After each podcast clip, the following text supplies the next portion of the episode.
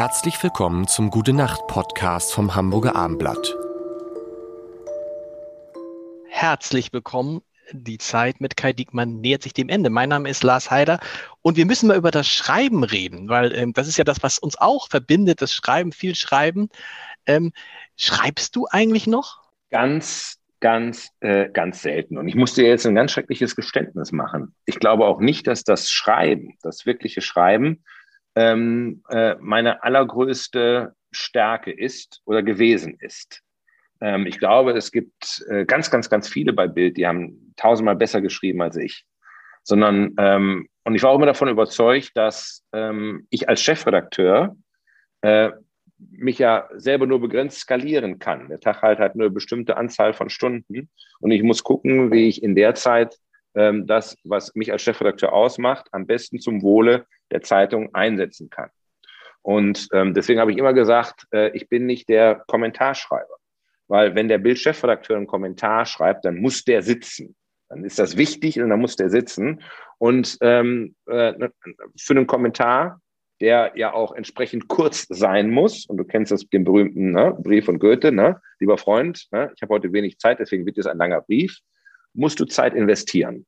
Zwei Stunden. Und ich war immer davon überzeugt, dass ich diese zwei Stunden im Zweifelsfall besser einsetzen kann äh, für das Produktbild. In der Entscheidung, äh, was sind die Prioritäten äh, in dem Antreiben der Kollegen, sich nicht mit dem zufrieden zu geben, was jetzt auf dem Tisch liegt, sondern zu sagen, leg das mal alles beiseite. Das war immer ganz frustrierend für meine Kollegen, wenn ich gesagt habe, wenn wir endlich eine Schlagzeile hatten, wenn wir uns endlich geeinigt hatten, so die Zeitung äh, aus, habe ich immer gesagt, jetzt mal alles zur Seite legen, wir haben das nicht, was würden wir dann jetzt machen? Und alle immer gesagt, oh Gott. Und wir uns dann nochmal gequält haben, nochmal geguckt haben, gibt es noch irgendetwas, was wir übersehen haben, gibt es noch die eine Idee, auf die wir morgen alle ganz stolz sind und wo wir dann sagen, das bringt uns weiter. Ähm, und ähm, das war eigentlich immer das, von dem ich geglaubt habe, dass es äh, der Mehrwert ist, den ich der Marke bringe.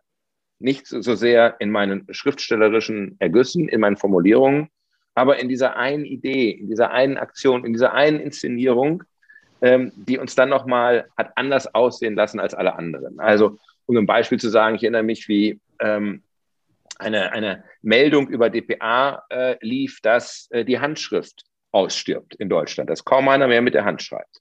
Und darüber haben wir in der Redaktion dann diskutiert und das kann eine Meldung sein, das kann eine Umfrage sein, schreiben Sie noch mit der Hand. Und ich habe mir am Ende gewünscht, lasst uns doch die gesamte Seite 1 von Bild morgen in Handschrift machen. Alles. Jeden einzelnen Buchstaben ist morgen Handschrift. Und dann alle erst, oh Gott, das geht überhaupt nicht, das kriegen wir zeitlich nicht hin. Und am Ende haben wir es geschafft. Und äh, das war eben eine ganz besondere Ausgabe. Und das ist, glaube ich, dann etwas, äh, an der Stelle bringst du als Chefredakteur deiner Zeitung den Mehrwert, veränderst sie, drückst ihr deinen Stempel auf, gibst ihr das typische Gesicht. Und deswegen äh, kann ich auch gut damit leben, zu sagen, es gab so viel andere, die so viel besser geschrieben haben. Und es war meine Aufgabe, die bei Bild zu haben und dafür zu sorgen, dass sie den Freiraum hatten, die wirklich guten Sachen schreiben zu können. Gerne geschrieben habe ich übrigens immer. Immer. Das, das, ist, das ist ja ein schmaler Grad. Da bin ich, bin ich mal, was du sagst. Wenn die Leute sagen, hat er sie noch alle, wenn du eine Idee hast, dann ist meine Erfahrung, entweder ist, die, ist das, was man vorhat, eine Sensation oder es ist wirklich blöd man weiß es halt nur vorher nicht, oder? Und muss dann irgendwie sich für, also ich, ich könnte jetzt solche und solche, also diese, die Reaktion, die kenne ich auch, also dass mich Leute äh, nach an einer Konferenz danach anrufen und sagen, du übertreibst, jetzt bist du wirklich komplett durchgedreht, das können wir nicht machen. Und dann, Aber toll, Lars, äh, toll, Lars ja. äh, dann bist du, äh, dann bist du noch genau richtig. Du genau brauchst diese, du brauchst diese Leute. Und ich weiß noch, wie wir einmal, ähm, da ging es äh, in irgendeiner Debatte, äh, Grenzen der Meinungsfreiheit, und äh, dann haben wir uns für eine Schlagzeile entschieden. Das war dann ein Wutanfall, den ich hatte. Die Schlagzeile hieß, das wird man ja wohl noch sagen dürfen. Und darunter dann äh, lauter Sätze subsumiert. Ich bin stolz, ein Deutscher zu sein.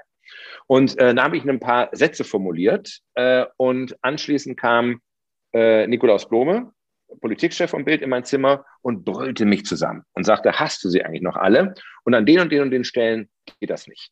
Und ähm, das fand ich dann für mich total beruhigend, weil natürlich hatte ich in meiner Wut überzogen und wollte auch immer überziehen. Weil wenn du nicht überziehst, wenn du nicht über Grenzen gehst, dann, dann gehst du nicht weit genug.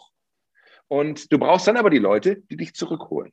Und solange das funktioniert, ist es ein gesundes Verhältnis. Und das, das Schlimmste ist, dass du dich aus Angst, dass dich keiner zurückholt, dass dich keiner kritisiert, dich im Mainstream, im Erwartbaren aufhältst. Das ist das, was im Moment der Politik passiert. Ne? Warum sind wir müde mit der Politik? Weil sie sich im Mainstream, im Erwartbaren auffällt und nicht neue Wege geht. Und wenn du als Chef, äh, wenn dir dein Team erlaubt, dass du überziehst und die dafür sorgen, dass sie dich zurückholen, dann ist das ein sehr gesundes Verhältnis und dann ist das für das Produkt total spannend. Gute Nacht. Gute Nacht. Weitere Podcasts vom Hamburger Abendblatt finden Sie auf abendblatt.de slash podcast.